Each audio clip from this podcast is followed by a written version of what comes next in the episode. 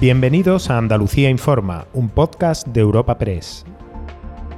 En este espacio podrás conocer en unos minutos las noticias más relevantes de nuestra comunidad. Hoy es 14 de noviembre y estas son algunas de las informaciones más destacadas en nuestra agencia. Comenzamos esta semana informativa con los jóvenes. Este lunes se ha abierto el plazo para que puedan solicitar el bono al alquiler puesto en marcha por el Gobierno, pero que gestiona la Junta.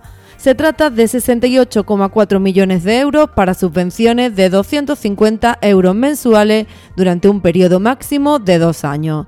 Inicialmente tiene un límite de 14.000 solicitudes y el criterio de aplicación previsto es el de orden de llegada pero la web de tramitación se ha colapsado, les ha gastado una broma pesada y solo ha funcionado de forma muy intermitente durante la primera crucial mañana para el PPL Online.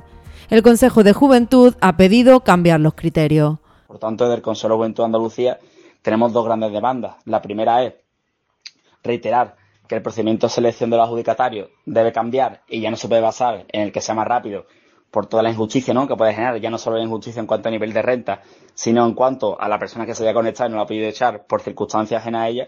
Y en segundo lugar, que el proceso se cambie a un proceso que se tenga en cuenta la renta y que se otorgue la ayuda, ya que además son papeles que se han pedido en el laberinto burocrático en el que se ha convertido la, gestión de, de alquiler para los jóvenes, una carrera de obstáculos para ellos y ellas. Y seguimos hablando de crítica. Los ecos de la manifestación contra la gestión sanitaria en Madrid retumban en Andalucía. Hay prevista una protesta para este mes y la oposición socialista en nuestra tierra ha sido hoy vehemente con la Consejería de Salud. Está destacado el esfuerzo de la Junta para cambiar el sistema y ha reconocido problemas en los que ya se trabaja. El secretario general del PSOE andaluz, Juan Espadas, ve que el camino de Moreno es similar al de Ayuso. El presupuesto 23 es la primera piedra, la antesala de una crisis sanitaria como la que ya estamos viendo en la Comunidad de Madrid. Y miren, esa es una línea roja en el presupuesto para nosotros. Nosotros no estamos dispuestos a que los presupuestos de estos cuatro años de legislatura sean ir poniendo piedras en el camino para deteriorar la sanidad pública andaluza. Vamos a decirlo alto y claro, porque vamos a acompañar a todos aquellos que crean que el señor Moreno Bonilla les ha fallado, con su centro de salud, con su atención primaria, con las listas de espera.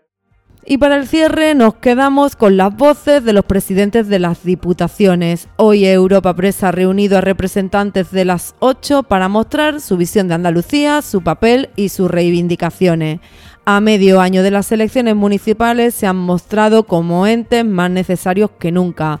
Han reclamado diálogo y abordar la financiación sin querer mirar al color político del partido al que pertenecen.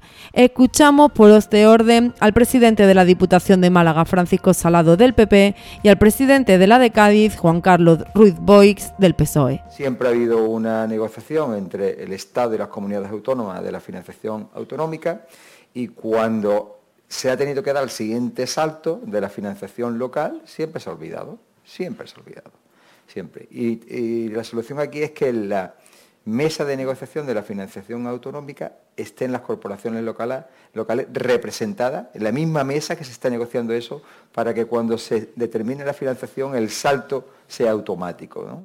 Y pensemos y planifiquemos cuestiones globales o lo que se suele denominar cuestiones de Estado. Y por tanto es necesario un mayor diálogo que espero que este encuentro sea para elevar esa voz de que las diputaciones, o al menos el presidente de la Diputación de Cádiz, reclama un mayor diálogo institucional, una mayor proximidad, una mayor cercanía a la Junta de Andalucía y al Gobierno de.